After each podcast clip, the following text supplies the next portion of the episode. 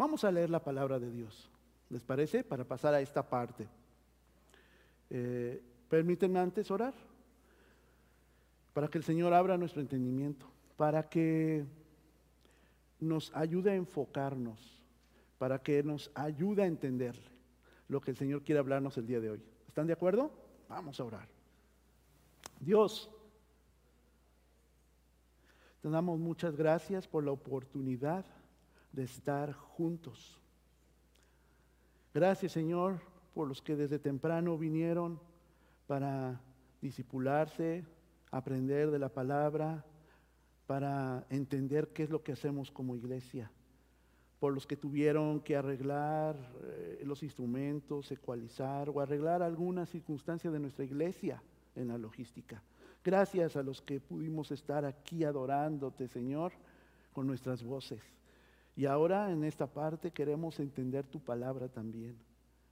Haznos, Señor, accesibles como niños, expectantes de lo que nuestro Maestro quiere hablarnos, que eres tú, Señor Jesucristo. Prepara nuestra mente y prepara nuestro corazón. Hazlo el día de hoy. Ayúdanos, Señor. Quédate con nosotros y con cada familia y con cada persona, con cada joven que está el día de hoy entre nosotros. Te necesitamos, eres nuestra necesidad como te cantamos, nuestro refugio. En tu nombre Jesús, amén. Muy bien, abramos nuestras Biblias, nuestras aplicaciones o abramos nuestros ojos en la pantalla para ver en la pantalla lo que dice Mateo 15, 11. 25 al 30. Mateo 11, del 25 al 30. Matthew 11, 25 to 13. Dice la palabra de Dios. En aquel tiempo Jesús dijo, te alabo, Padre, Señor del cielo y de la tierra, porque habiendo escondido estas cosas de los sabios e instruidos, se las has revelado a los que son como niños. Sí, Padre, porque esa fue tu voluntad. Mi Padre me ha entregado todas las cosas. Nadie conoce al Hijo sino el Padre, y nadie conoce al Padre sino el Hijo y aquel a quien el Hijo quiera revelarlo. Vengan a mí todos ustedes que están cansados y agobiados, y yo les daré descanso. Carguen mi yugo y aprendan de mí pues yo soy apacible y humilde de corazón, y encontrarán descanso para su alma, porque mi yugo es suave y mi carga es liviana. Amén. Hermanos, ¿cuántos de ustedes han planeado irse de vacaciones, disfrutar unos días fuera del estrés del trabajo, de las actividades cotidianas y han regresado más cansados de lo que estaban antes. Bueno, yo no sé si eso podemos llamarle descanso, ¿verdad? Porque venimos agotados ahora, queremos descanso de las, del descanso, de las vacaciones. Pensamos, bueno, hicimos otra cosa diferente. ¿Y eso? Es suficiente. Pero a veces las expectativas no son lo que uno piensa. Uno piensa cuando sale de vacaciones que se va a divertir, pero resulta, y si tiene niños chiquitos, que comieron algo y se enfermaron del estómago. Entonces ahora hay que buscar un doctor y el tiempo de estar en la piscina o estar en la playa, pues ya no se hizo. porque estamos ahí buscando un, don de cuidarles. Ah, nos quemamos de más si estamos en la playa y ya no podemos, el primer día y el segundo, pues ya ni queremos asomarnos. Ay, a veces pasan cosas así en nuestros tiempos de descanso, ¿cierto? O a lo mejor queríamos hacer una actividad diferente, ir a jugar básquet, tenis y nos lastimamos el brazo, la pierna, ¿verdad? Pues ya no es lo mismo que lo mismo, o sea, ya no, No es lo mismo los mosqueteros, los tres mosqueteros tres años después, ¿verdad? Tenemos diferentes perspectivas. Para cerrar esta, este comentario, me acuerdo, uno de los anhelos que yo tenía cuando era niño y yo no lo veía factible, era poder ir a Disney World. Eh, yo no pensé que pudiera ser eh, realidad. Y hace como dos o tres años, la mamá de mi cuñado, una hermosa viuda, hija de Dios, eh, nos, nos, invitó, nos compró los pasajes y todo para ir y estar ahí. De haber sabido cómo era, hermanos, no hubiera envidiado nada. En México, la verdad, están igual de bonitos y menos colas, menos filas. La verdad, lo que disfruté fue el coche de renta, que fue un Camaro convertible. Mi esposa Christy no lo disfrutó, ¿no? Estaba enojada, que se despeinaba. Pero si vamos a los juegos, también ahí se va a despeinar, pero bueno, no le gustó la elección a los niños y a mí sí.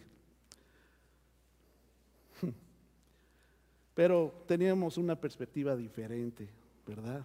Tanto tiempo con el sol, nos tocó lluvia, nos tocó eh, casi hielo ahí en la Florida en ese tiempo y este, cansados, agotados.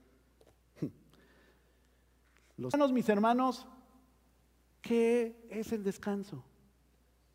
Y por eso he titulado a este sermón El descanso de los cristianos. Como primer punto, he puesto este. Los cristianos encontremos, encontraremos, perdón, descanso cuando entendamos la salvación de Cristo. Cuando entendamos la salvación de Cristo. Fíjense, ¿qué dice el versículo 25? En aquel tiempo Jesús dijo, te alabo Padre, Señor del cielo y de la tierra, porque habiendo escondido estas cosas de los sabios e instruidos, ¿Qué escondió? ¿Qué son estas cosas que dice Jesús? Que escondió de los inteligentes, de los sabios de la época. Y que esconde también a veces de, las personas que, que están aquí en este mundo.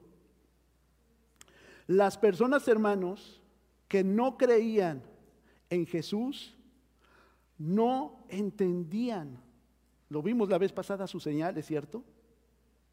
No entendían sus enseñanzas. Y no entendían el propósito por el cual nació Cristo en esta tierra.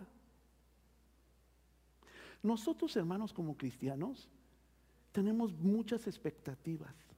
Una de ellas puede ser que al ser cristiano, Jesús va a arreglar todos mis problemas y por eso voy a ser feliz. De veras, hermanos, he buscado desde Génesis hasta Apocalipsis personajes o vidas de personas que han seguido la voluntad de Dios y que han sido felices y que será el propósito. Yo veo en muchos de ellos sufrimientos, circunstancias, eh, errores, eh, aprendizajes, eh, también situaciones alegres, porque eso es la vida y eso es la vida de un cristiano.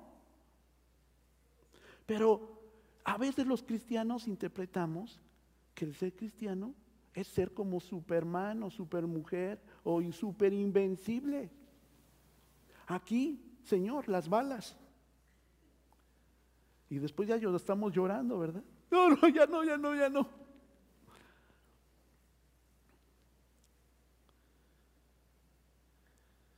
Hermanos, estas personas que no entendían estas cosas, no entendían el Evangelio. Necesitaban que se los explicaran. Por eso la gente en Bethsaida, en Capernaum, las personas en Corazín, aunque veían milagros y veían cosas extraordinarias, no veían realmente a Jesús. No estaban entendiendo por qué vino Jesús. Y por eso les recriminó, les, los confrontó y les dijo, si lo que ustedes están viendo, oyendo y experimentando hubiera pasado en ciudades tan paganas, malvadas y perversas como Sidón, como Tiro, como Gomorra incluso, se hubieran vuelto a mí. Pero hermanos, no nos volvemos a Jesús porque esperamos otra cosa, como si fuera un genio de la lámpara, que al frotar la Biblia, aquí la tengo en mi teléfono, sale Dios a cumplirme mis deseos. Nada más cerrado y más equivocado. Eso no es el Evangelio. Pensamos que al acercarnos a Dios y a la iglesia vamos a tener amigos, esposas, eh, esposos. Eh. Eso viene por añadidura, según lo que dice Mateo 6:33. Buscad primero el reino de Dios y su justicia y todo vendrá por añadidura y lo demás se os añadirá. Pero no es el propósito por el cual nos acercamos a Cristo. Pero nosotros venimos decepcionados y frustrados porque no encontramos eso que necesitábamos para estar completos, según nosotros. ¿Qué tan difícil es para nosotros entonces, hermanos, reaprender, ser accesibles teniendo las evidencias de manera clara de lo que es realmente el Evangelio? Estábamos viendo en el discipulado más temprano que Pedro en el Pentecostés, según lo que dice Hechos, se paró enfrente, predicó el Evangelio y recibieron la palabra, dice ahí en Hechos, más de tres mil personas. Y recibir significa, hermanos, oír, ¿verdad? Significa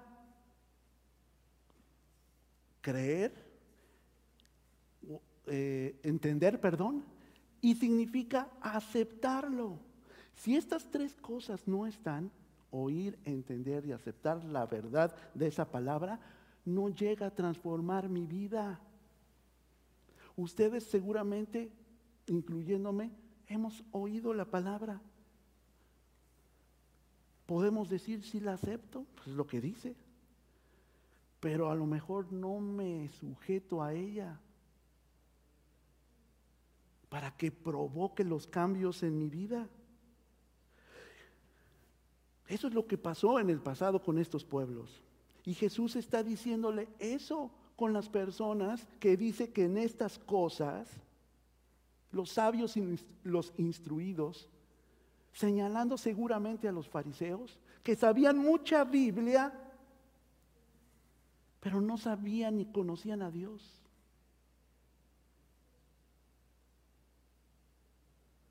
Somos hermanos, nosotros como cristianos, accesibles para volver a reaprender. Somos accesibles para que Dios transforme nuestro corazón como niños?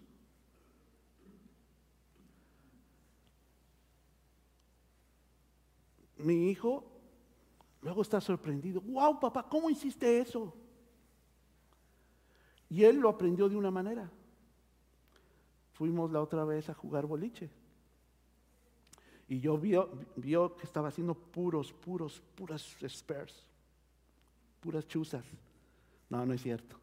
No estaba haciendo pero tenía un puntaje mayor que los otros. Y entonces mi hijo me, me preguntó, a ver papá, ¿cómo le haces?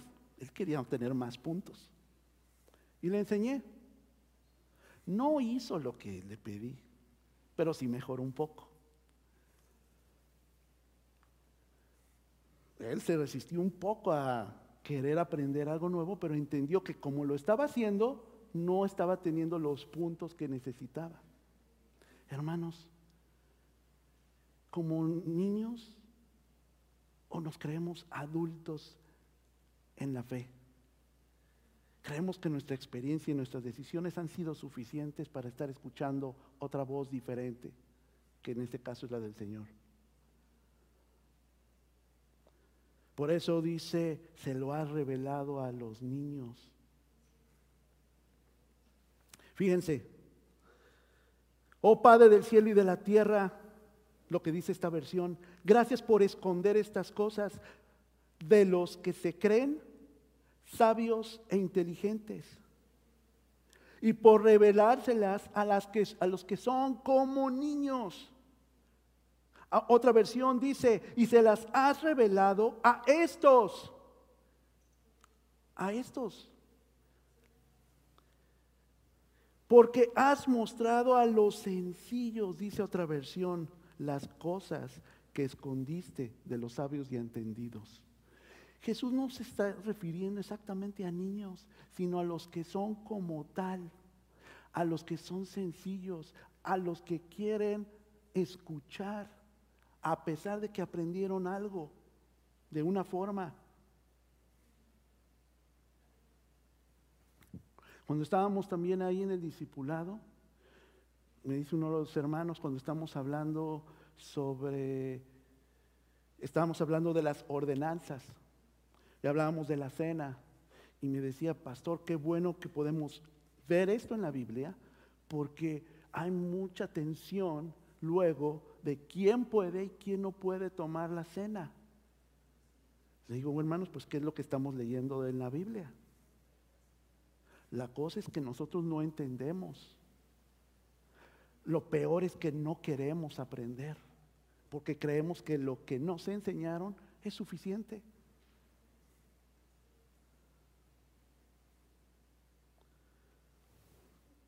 Gracias Dios porque se le ha revelado estas verdades a estas personas sencillas, estos discípulos que quieren seguirme, que entienden por qué vine, que entienden por qué voy a ir a la cruz, que van a entender el milagro de la resurrección. Porque Padre así lo has querido los sabios y los entendidos, pues entonces es esto, parece que con sarcasmo está hablando de estos fariseos, estas personas que, se, que tenían autoridad moral, académica y espiritual, pero que no tenían de espiritual nada de autoridad, porque realmente no conocían a Dios, hubieran reconocido a Dios cuando vieron a Jesús, y ahorita les explico por qué. ¿Qué es lo que dice Mateo 18, 3 al 7? Mateo. Dice, les aseguro que a menos que ustedes cambien y se vuelvan como niños, no entrarán en el reino de los cielos. Por tanto, el que se humilla como este niño, será el más grande en el reino de los cielos. Y el que recibe en mi nombre a un niño como este, me recibe a mí. Pero si alguien hace pecar a uno de estos pequeños que creen en mí, más le valdría que le colgaran al cuello una gran piedra de molino y lo hundieran en lo profundo del mar. Ay del mundo por las cosas que hacen pecar a la gente inevitables que sucedan, pero hay de los que hace pecar a los demás. Y luego en el versículo 10 dice, miren que no menosprecien a uno de estos pequeños, porque les digo que en el cielo los ángeles de ellos contemplan siempre el rostro de mi Padre Celestial.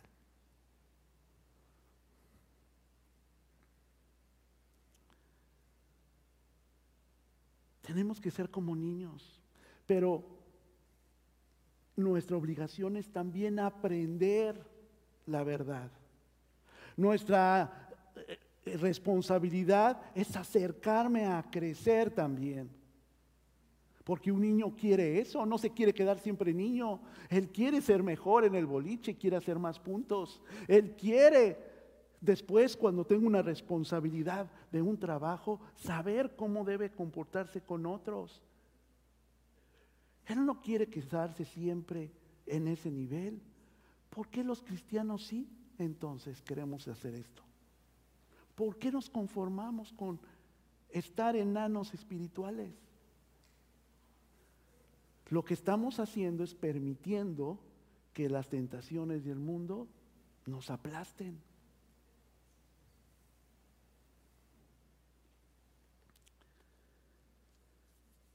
Nos aplasten. Dios, hermanos, había revelado a aquellos seguidores la verdad de quién era su hijo. Era el Mesías, de qué era el Evangelio. Para aquellos que creemos, vamos a ver qué dice Primera de Corintios 1, 19, 21. Dice, pues está escrito, escrito, destruiré la sabiduría de los sabios, frustraré la inteligencia de los inteligentes. ¿Dónde está el sabio? ¿Dónde el erudito? ¿Dónde el filósofo de esta época? ¿No ha convertido Dios en locura la sabiduría de este mundo?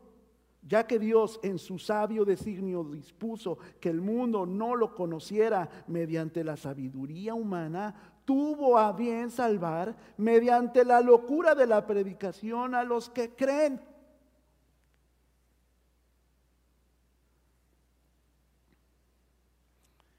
La salvación, hermanos, son para los que creemos, pero no vamos a ser salvados si creemos que somos más sabios, si creemos que no estamos al borde del precipicio para ser rescatados.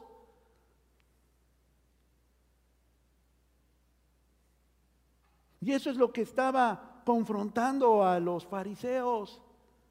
Ustedes no me están escuchando, ustedes no quieren creer porque no quieren cambiar. Y están confundiendo a las personas. Pero ellos no quieren quedarse siempre como niños.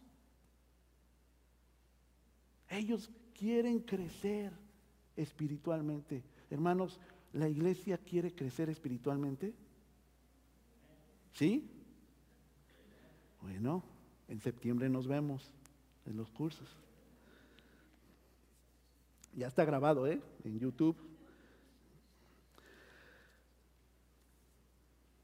El Evangelio, mis hermanos, ha sido proclamado, pero dice Jesús que para algunos sigue oculto. Los siguientes pasajes nos van a decir para quién está oculto.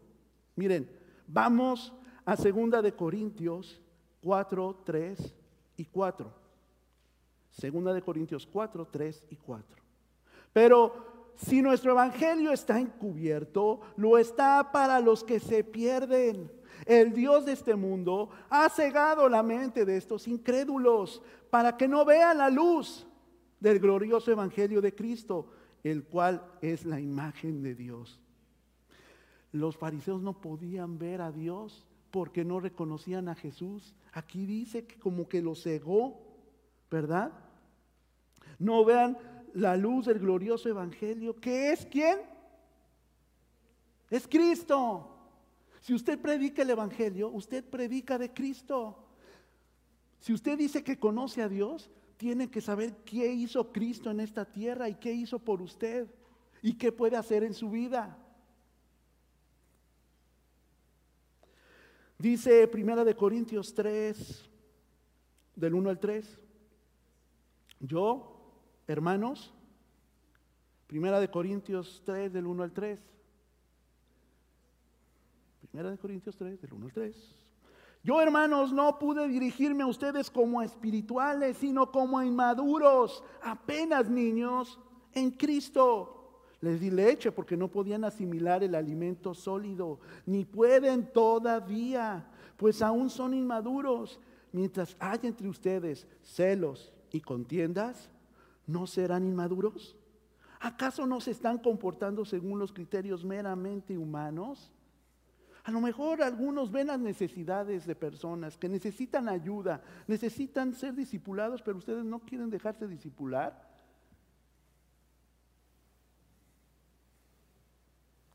Ciegos guiando a otros ciegos. Es lo que está diciendo Pablo en este, en este, en este versículo. Hay frustración del apóstol cuando dice, ustedes ya deberían estar enseñando, pero no quieren. No quieren ponerse a disposición de Dios, no quieren aprender las verdades. ¿Creen que su experiencia y lo que obtienen de otros lados es suficiente? No.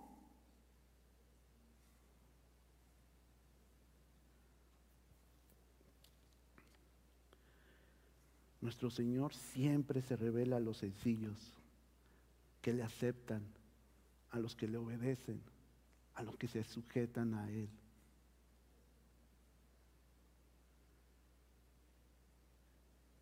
Por eso encontramos descanso, porque entendemos qué es esto de la salvación y qué hizo Cristo. Hermanos, punto número dos, los cristianos encontramos descanso cuando entendemos la persona de Cristo. ¿Quién es Cristo? Dice el versículo 27 en esta versión, mi Padre me ha entregado todas las cosas. Nadie conoce realmente al Hijo, sino el Padre, y nadie conoce realmente al Padre, sino el Hijo y aquellos a quienes el Hijo quiera darlo a conocer. Hermanos, ¿quién es Jesús? Lo oímos, lo predicamos, lo celebramos en Navidad, ¿cierto? Decimos cuando vamos a repartir algún folleto, Dios te bendiga, ¿verdad? Y le hablamos de Cristo. Pero realmente, iglesia, ¿conocemos a Cristo?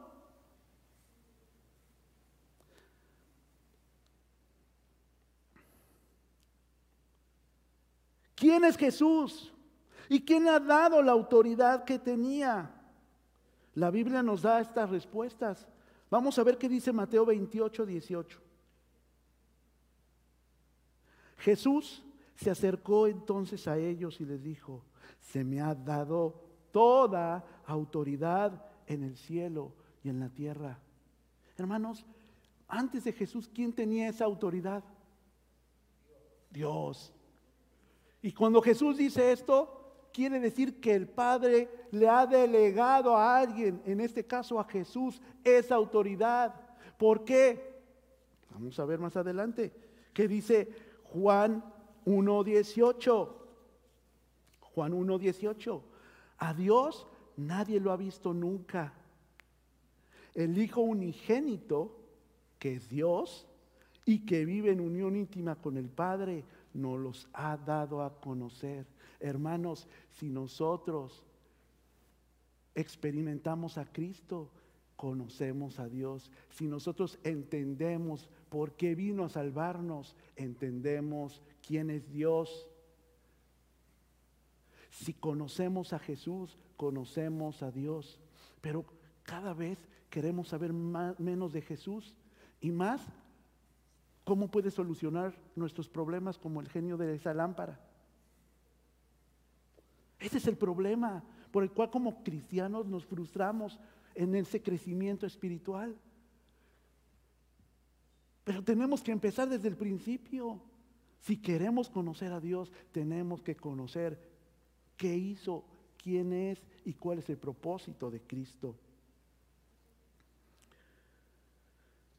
Dice Juan 3:35, el Padre ama al Hijo y ha puesto todo en sus manos. Él es el dueño de todo. Nuestro Señor Jesucristo. Usted quiere acercarse en Él en oración, tiene que conocerle y tiene que saber de qué es capaz de hacer. Él tiene todo en sus manos.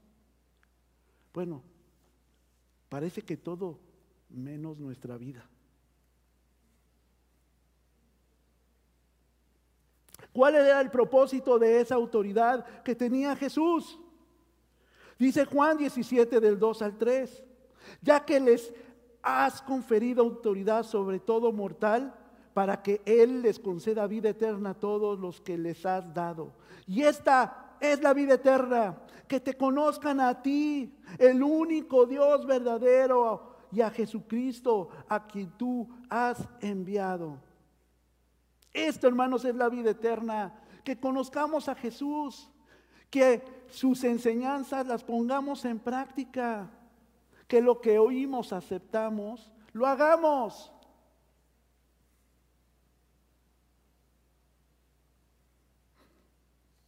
Qué bueno que sabemos que nació Jesús.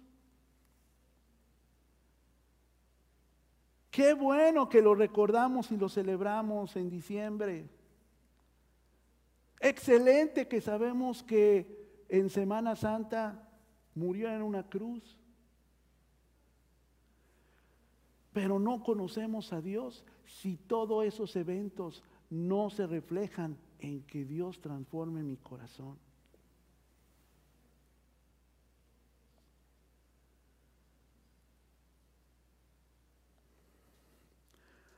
Dice otra versión, a los que estaban allí les dijo, mi Padre me ha dado todo. Y es el único que me conoce porque soy su hijo. Nadie conoce a mi Padre también como yo. Por eso quiero hablarles a otros acerca de mi Padre, para que ellos también puedan conocerle. Jesús estaba revelando como Dios. Pero a veces pensamos que no tiene realmente el poder de Dios. Si usted quiere conocer realmente a Dios, hermanos, tiene que conocer a Cristo, pero la verdad es que fuera de su nacimiento y que murió en la cruz y lo celebramos en abril, no sabemos más nada de Jesús. No anhelamos entender los evangelios, sus palabras, que como decíamos es una mínima parte de lo que Él hizo en la tierra, aún esa mínima parte puede afectar y transformar nuestras vidas y corazones. Anhelemos conocer a Jesús, porque así conocemos la voluntad de Dios. A través de Jesús, en Él están escondidos todos los tesoros de la sabiduría y del conocimiento, como dice Colosenses 2 del 2 al 3. Dice la palabra, Quiero que lo sepan para que cobren ánimo, permanezcan unidos por amor y tengan toda la riqueza que, proviene de la convicción y del entendimiento. Así conocerán el misterio de Dios, es decir, a Cristo en quien están escondidos todos los tesoros de la sabiduría y del conocimiento. Es Cristo el que puede revelarnos cómo podemos vivir mejor. Es Cristo el que nos puede decir cómo podemos transformar y nacer de nuevo. Aunque no lo entendía en ese momento este sumo sacerdote, que decía, ¿cómo puedes nacer uno de nuevo de la panza de la madre? Su conocimiento le estaba estorbando ver a Cristo y sus palabras. Y lo que estaba haciendo con sus discípulos.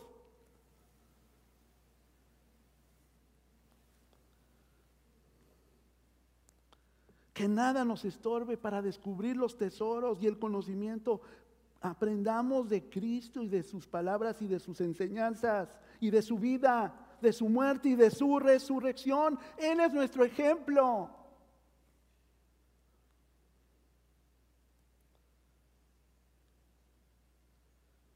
Dice Efesios 4:10. El que descendió es el mismo que ascendió por encima de todos los cielos para llenarlo todo.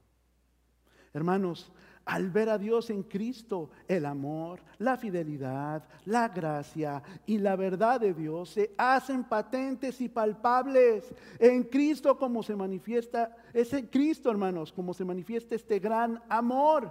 ¿Qué dice Primera de Juan 3:16? Primera de Juan 3:16. Esta es la carta, no el evangelio. En esto conocemos lo que es el amor en que Cristo entregó su vida por nosotros. Así también nosotros debemos entregar la vida por nuestros hermanos. Esto es evangelio.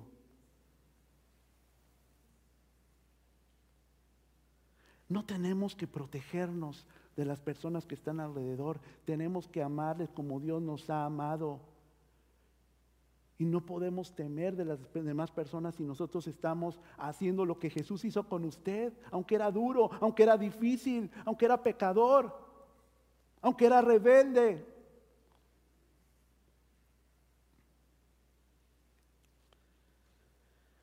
Dice primera de Juan 4, 9 al 11.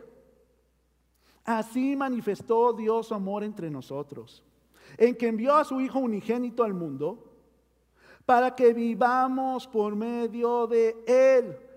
En esto consiste el amor, no en que nosotros hayamos amado a Dios, sino en que Él nos amó y envió a su Hijo para que fuera ofrecido como sacrificio por el perdón de nuestros pecados. Esto es lo que hizo Jesús, esto fue su propósito. Queridos hermanos, ya que Dios nos ha amado así, también nosotros debemos, debemos amarnos los unos a los otros. Cuando usted rechaza, si tenemos una reunión, mis hermanos, y no quiere venir, está rechazando amar a su hermano la oportunidad de conocerle. No se fije en sus efectos o en sus situaciones de carácter. Porque Jesús, Dios no se fijó en los suyos, aunque los conoce. Porque quiere transformarlos, quiere que ya no existan. Y también quiere hacer lo mismo con su hermano. Pero no está ayudándole mientras no vea en usted que Dios está trabajando. Esto es el Evangelio. Envía a su Hijo para que fuera ofrecido como sacrificio por el perdón. En esto experimentamos el amor de Dios. Y tendremos, hermanos, confianza en Dios hasta el final. Dice primera de Juan 4, del 9 al 11. Así manifestó Dios su amor entre nosotros. Fíjense, en que envió a su Hijo unigénito al mundo para que vivamos por medio de Él. En esto consiste el amor. No que nosotros hayamos amado a Dios, sino, ah, perdón, ya lo leí, ¿verdad? Porque, y también, bueno, ya que lo leí, me eh, recuerda esto. ¿Cuántos de nosotros decimos, yo soy cristiano porque amo a Dios? De eso no se trata, hermanos. Usted se va, se nota que ama a Dios porque obedece a Cristo y ama a su prójimo. Obedece a Dios y honra a sus padres, honra a sus hijos, honra a su hermano, a su hermana.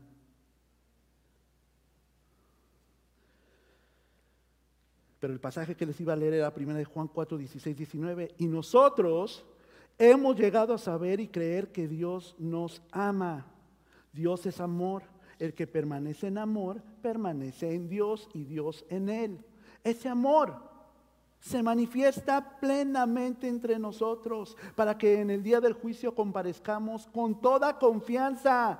Porque en este mundo hemos vivido como vivió Jesús. Eso es la idea, mis hermanos. Nosotros hallamos descanso en Dios porque conocemos a Jesús, conocemos lo que puede hacer en nuestra vida y porque vamos a llegar hasta el final de nuestra carrera. Porque imitamos la vida de quien conocemos.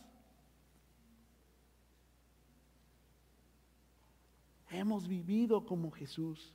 En el amor, hermanos, no hay temor, sino que el amor perfecto echa fuera el temor. El que teme espera el castigo, así que no ha sido perfeccionado en el amor. Ay, yo no quiero ir a la iglesia porque otra vez me comporté mal, le grité a mi esposa en la mañana, le pegué a mis hijos por desobedientes porque no estaban listos, hice corajes. ¿Cómo voy a ir ahí como un hipócrita? ¿Cómo voy a tocar? ¿Cómo voy a alabar? Eso es un engaño, una tentación donde caemos redonditos. Porque en el amor no hay temor. Dios no es alguien que nada más está esperando ver cómo nos castiga cuando fallamos. Es alguien que quiere que aprendamos de Jesús y que si cometemos un error, lo restituyamos. Por eso dice que el perdón es indispensable. Pero no se quiere acercar usted a quien ofendió y por lo tanto su orgullo no le permite ir y ser hipócrita. Es un hipócrita de todas maneras.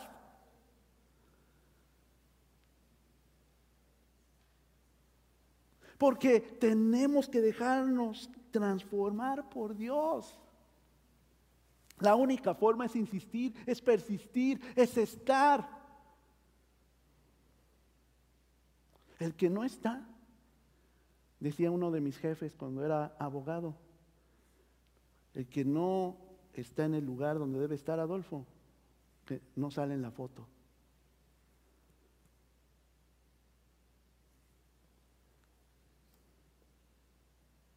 Y nosotros queremos estar glorificando a nuestro Dios, ¿no? No nos vamos a ver, se va a ver nada más como cabecitas, muchas adorando a nuestro Dios. Pero queremos estar ahí. Queremos llevar nuestra carrera no siendo perfectos, sino perfectibles, transformados.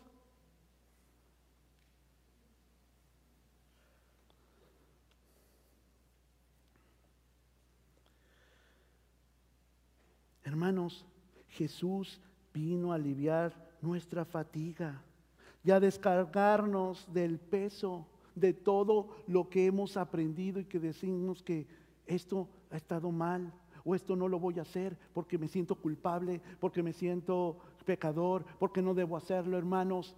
Si se siente así, perfecto, confiéselo y cambie.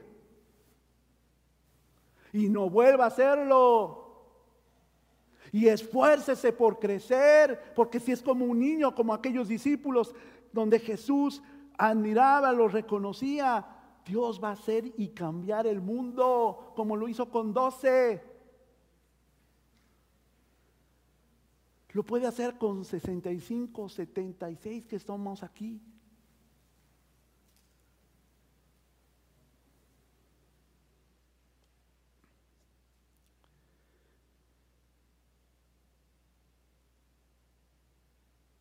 Dice Juan 13, 34. Este mandamiento nuevo les doy, que se amen unos a otros. Así como yo los he amado, también ustedes deben amarse los unos a los otros. ¿Esto es difícil para ustedes, hermanos? ¿Les cuesta, ¿Les cuesta trabajo hacer esto? Esto es lo único que Jesús pide. Los fariseos pedían muchas cosas. Tienes que respetar la ley, tienes que hacer y dejar de hacer el otro, tienes que lavarte las manos antes de comer, no tienes que comer de esta forma, tienes que hacer lo otro. Y le aumentaban. Dios había dado algunas leyes en el, en el, Levítico, en el Deuteronomio para su pueblo, pero estos individuos aún le aumentaban, le ponían de su cosecha como decimos en México, le, le agregaban de su ronco pecho. Esto no lo va a traducir mi esposa, está difícil. Pero le exageraban. ¿Han visto esta serie de Chosen? A mí me gusta mucho porque además de que pues, se trata de apegar mucho a la Biblia, actúan la parte del contexto de la cultura. Y cuando está ahí Caifás, hay cosas que no, la Biblia no habla de Caifás, pero lo hacían porque así lo hacían los sacerdotes de aquella época. Y se sentaba y decía sus enseñanzas, pero estaban fuera de lo que decía, hasta los aburría a los alumnos. Pero él se sentía como era el maestro de la ley. Hermanos, ellos ponían muchas cargas bien pesadas, como nosotros nos ponemos esas cargas también a nosotros. Pero lo único que Jesús quiere es este mandamiento, que nos amemos unos a otros. ¿Está difícil? Sí y no. No está difícil, porque Yo puedo amar hasta Eliel. Sí. Híjole, pero cuando me empieza a decir sobre mis saltos en la red de voleibol, sí llego a desamarlo un poquito. Pero está porque entonces yo no quiero perdonarle o no quiero pasar en alto esas situaciones.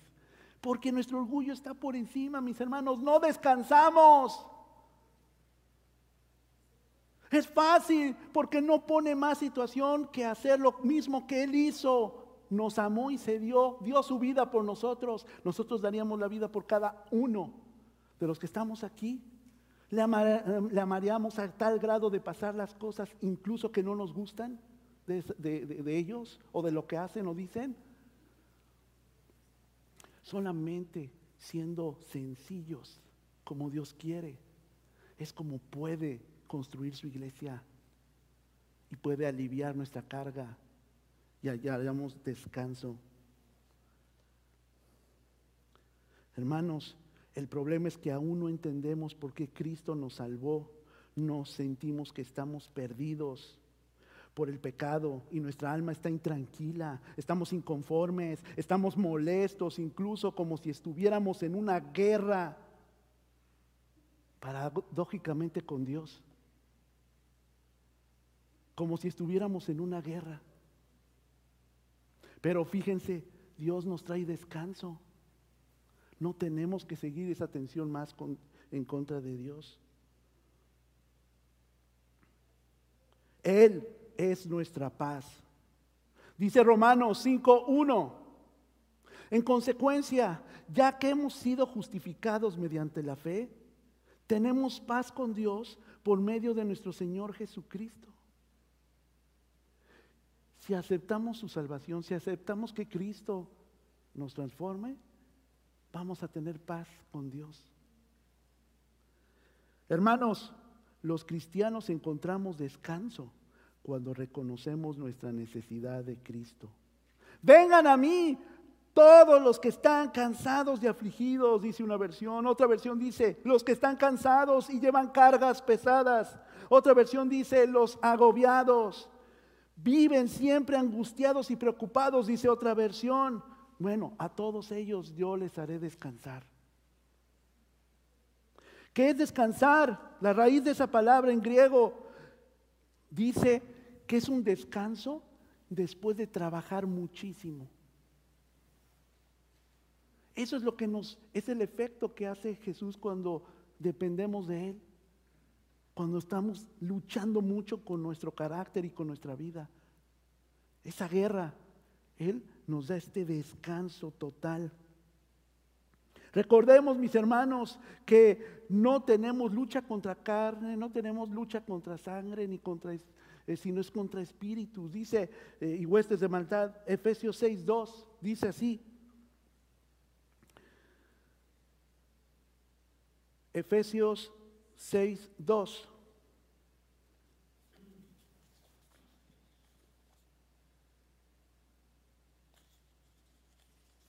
No lo tienen ahí porque no lo puse, ¿verdad? Pero ahorita lo ponemos. Gracias. Honra tu... Ay, no, no, no, no, no es, no es ese. Mm. A ver, 6.12. Ahí está, ese sí es. Porque no es nuestra lucha, no es contra eh, seres humanos, sino contra poderes, contra autoridades, contra potestades que dominan este mundo de tinieblas, contra fuerzas espirituales malignas en las regiones celestiales. No es contra las personas, es contra nuestro pecado. Cristo es nuestro reposo. ¿Estás cargado? Los ritos de la, ley, de los mosaicos, los que están en el Pentateuco, en los primeros cinco libros de la, de la Biblia, eran pesados, pero los fariseos habían producido cientos de cargas adicionales, como les dije. Pero Jesús solamente dice, ama a tu prójimo como yo te he amado a ti. Dios quiere que volvamos a Él y que confiemos en Él. Eso es lo que quiere Dios. Dice Isaías 30, 15. Isaías 30, 15. porque así dice el Señor omnipotente, el Santo de Israel, en el arrepentimiento y la calma está su salvación, en la serenidad y la confianza está su fuerza. Pero ustedes no le quieren reconocer, acusaba el profeta. Hablamos el domingo pasado del arrepentimiento, del verdadero, verdadero arrepentimiento. Dice Jeremías 6:16, así dice el Señor. Deténganse en los caminos y miren, pregunten por los senderos antiguos, pregunten por el buen camino y no se aparten de él y así hallarán el descanso anhelado. Pero ellos dijeron, no seguiremos el pueblo en aquel momento a Jeremías. Y ahí hallarán descanso. El yugo, hermanos, en sentido figurado, es una imagen de sujeción. ¿Los conocen? ¿Quién conoce qué es un yugo?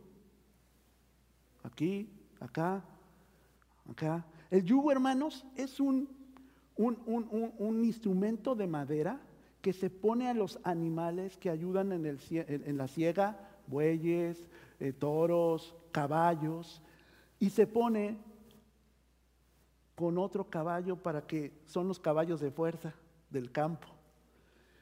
Y el yugo hace que no se separen. Uno guía y el otro va siguiéndole.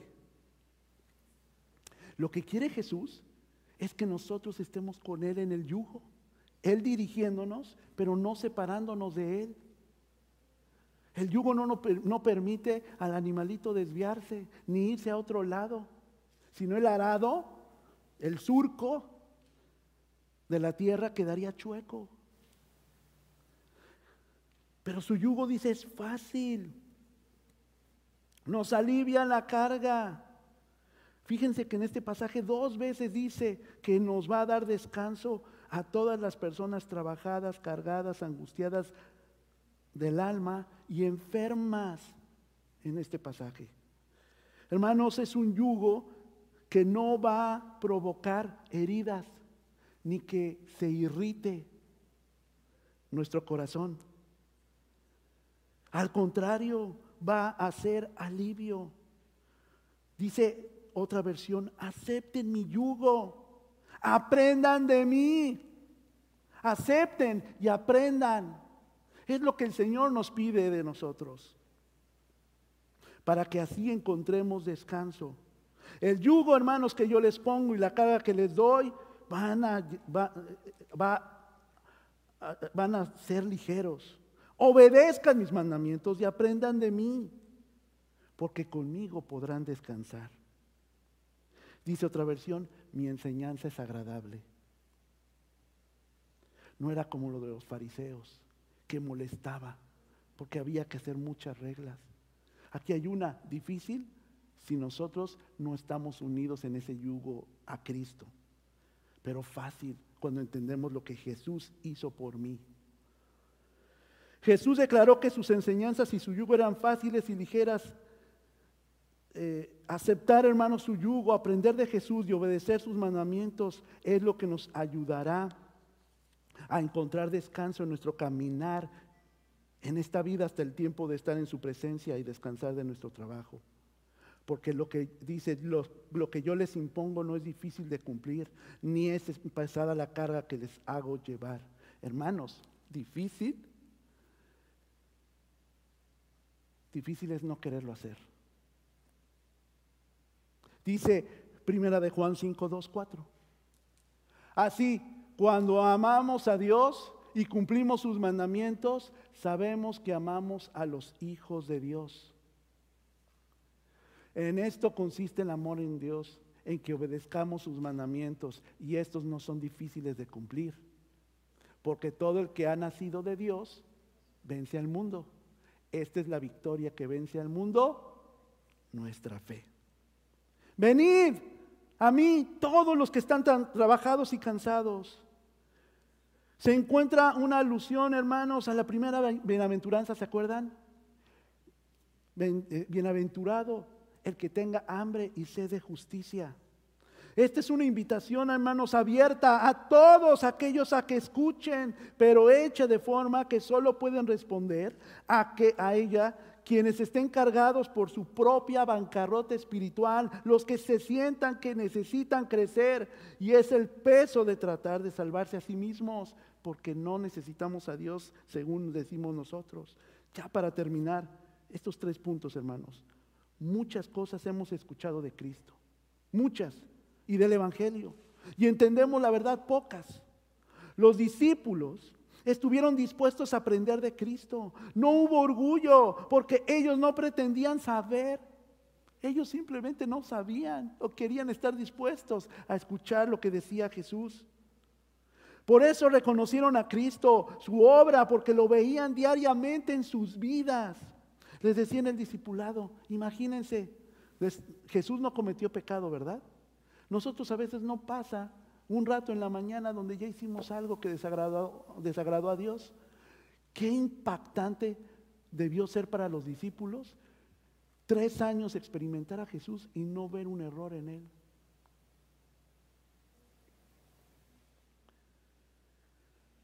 Hermano, deja que lo que ves, escuchas y aceptas del Evangelio transforme tu vida como lo hizo con estas personas. Hermanos, los discípulos habían leído de Dios, pero no lo conocían. Cuando vieron y escucharon a Cristo, ahora tuvieron la experiencia de conocer a Dios mismo encarnado. Todos tenemos ideas de Cristo y lo adaptamos a nuestra necesidad. Aprendimos a conocer a otro Dios, uno que me odia, pero que tengo que guardarle respeto. La autoridad de Cristo nunca se basó en el miedo, hermano, sino en el amor que nos dio al entregar su vida y es lo que quiere que hagamos con otros. Y por último, el verdadero descanso de los cristianos, hermanos, está en escuchar, está en aprender, está en aceptar y está en transformar nuestra vida como la vivió Cristo para descansar. Después de todas nuestras ansiedades, en Él está gozarnos en su presencia. Si, reconoces tu condición espiritual, ya lograste un gran paso. Depender menos de ti y más de Dios, eso es descanso. Su yugo, hermanos, es replicar lo que Él hace en ti y en otros todos los días. Descansemos en Dios. ¿Me acompañan a orar? Dios,